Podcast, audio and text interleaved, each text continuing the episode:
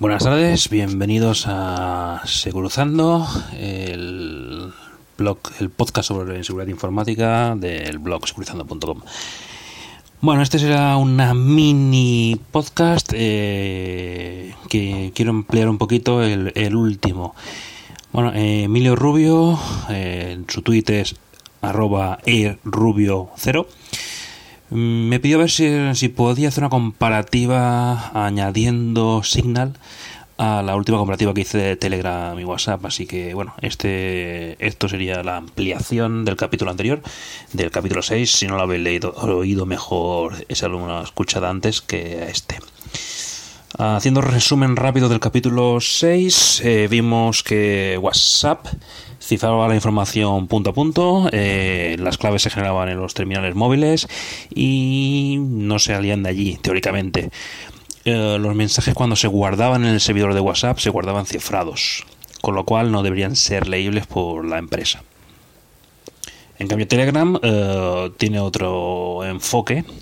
y bueno, aunque utiliza un protocolo libre y disponible para, todo el público, eh, los mensajes se cifran entre el terminal y el servidor, eh, con lo cual un mensaje enviado es, sería cifrado desde el terminal 1 al servidor y luego se descifra y se vuelve a cifrar desde el servidor al terminal 2. Cuando los mensajes se guardan en el servidor, se guardan cifrados, pero junto a la clave de cifrado que, que ha protegido ese mensaje. Lo cual hablamos, bueno, que sería como dejar la puerta cerrada pero con la llave colgando. Bueno, tras este repaso rápido veremos un poquillo lo que cómo funciona Signal. Bien, haciendo un poquillo de historia, la primera versión de Signal como tal apareció en 2014, lo que sería un año más tarde que Telegram, aunque la empresa que lo desarrolló eh, ya tenía una aplicación de chats cifrados desde 2010. Actualmente eh, estamos en 16 de octubre de 2016. Eh, se dispone de clientes Android y iPhone libres con el código abierto, mientras que el servidor tiene parte abierta, parte cerrada y propietaria.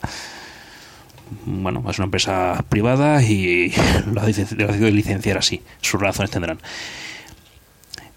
En revisando lo que sería el tema de cifrados, pues usa mm, más o menos un esquema muy similar al de WhatsApp, por no decir casi idéntico. El cifrado es punto a punto, es decir, de terminal 1 al terminal 2, y las claves se generan y almacenan en los propios terminales. Los servidores no, no actúan para nada en la generación de las claves. Eh, lo mismo para la caducidad y regeneración de clave, regeneración, siempre el origen es uno de los terminales. Los servidores nunca deberían poder eh, reiniciar una, una clave eh, que se haya generado inicialmente desde los terminales. La base de datos local de los mensajes se puede cifrar. ¿Vale? Esto es una gran diferencia, una de las diferencias con WhatsApp. La base de datos, cuando la guardas en la que está en local, en el terminal, la, que tiene los históricos de mensajes, se puede cifrar. Ojo, los mensajes, no los contactos con quien hemos hablado, ni las timestamps, las fechas y horas de, de esos mensajes. Si alguien abre esa base de datos, verá con quién hemos hablado, o el nombre de contacto con el que hemos hablado, y la hora de cada mensaje, pero no debería ser capaz de eh, ver el mensaje en sí mismo. Bien, eh, bueno, como os ha comentado, el esquema cifrado es punto a punto, terminal a terminal, con lo cual sigue la misma estructura que WhatsApp y los chats secretos de Telegram. Sí podemos indicar que, bueno, según la documentación de los propios fabricantes, eh, Signal utiliza unos cifrados más potentes que los que eligió WhatsApp en su momento.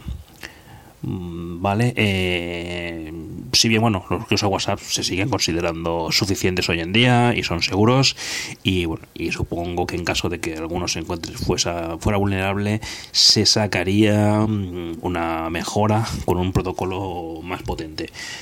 Así pues, mm, los cifrados de Signal deberían ser algo más resistentes que, más potentes que los de WhatsApp, aunque obviamente eso también implica eh, una mayor carga de trabajo en los terminales que lo soportan.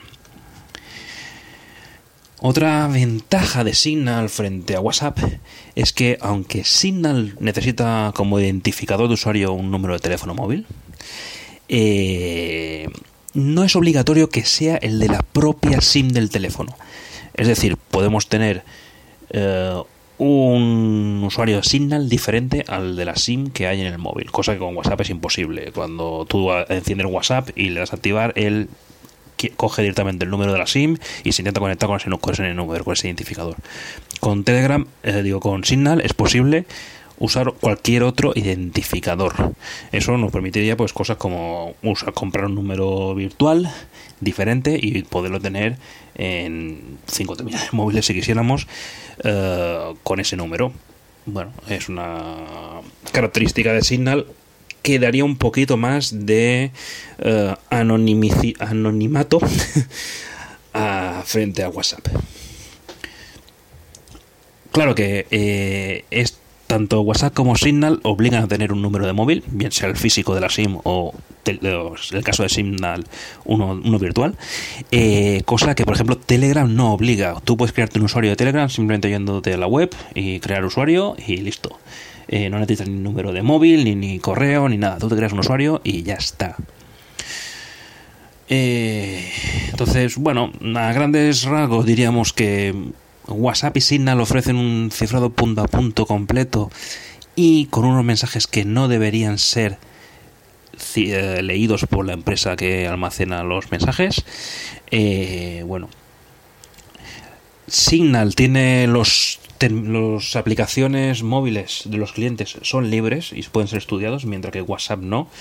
Uh, por lo que la duda de WhatsApp, que si WhatsApp podía enviar la clave de cifrado a sus servidores por lo bajini, no debería eh, aparecer en Signal, ya que el código es abierto y estudiable.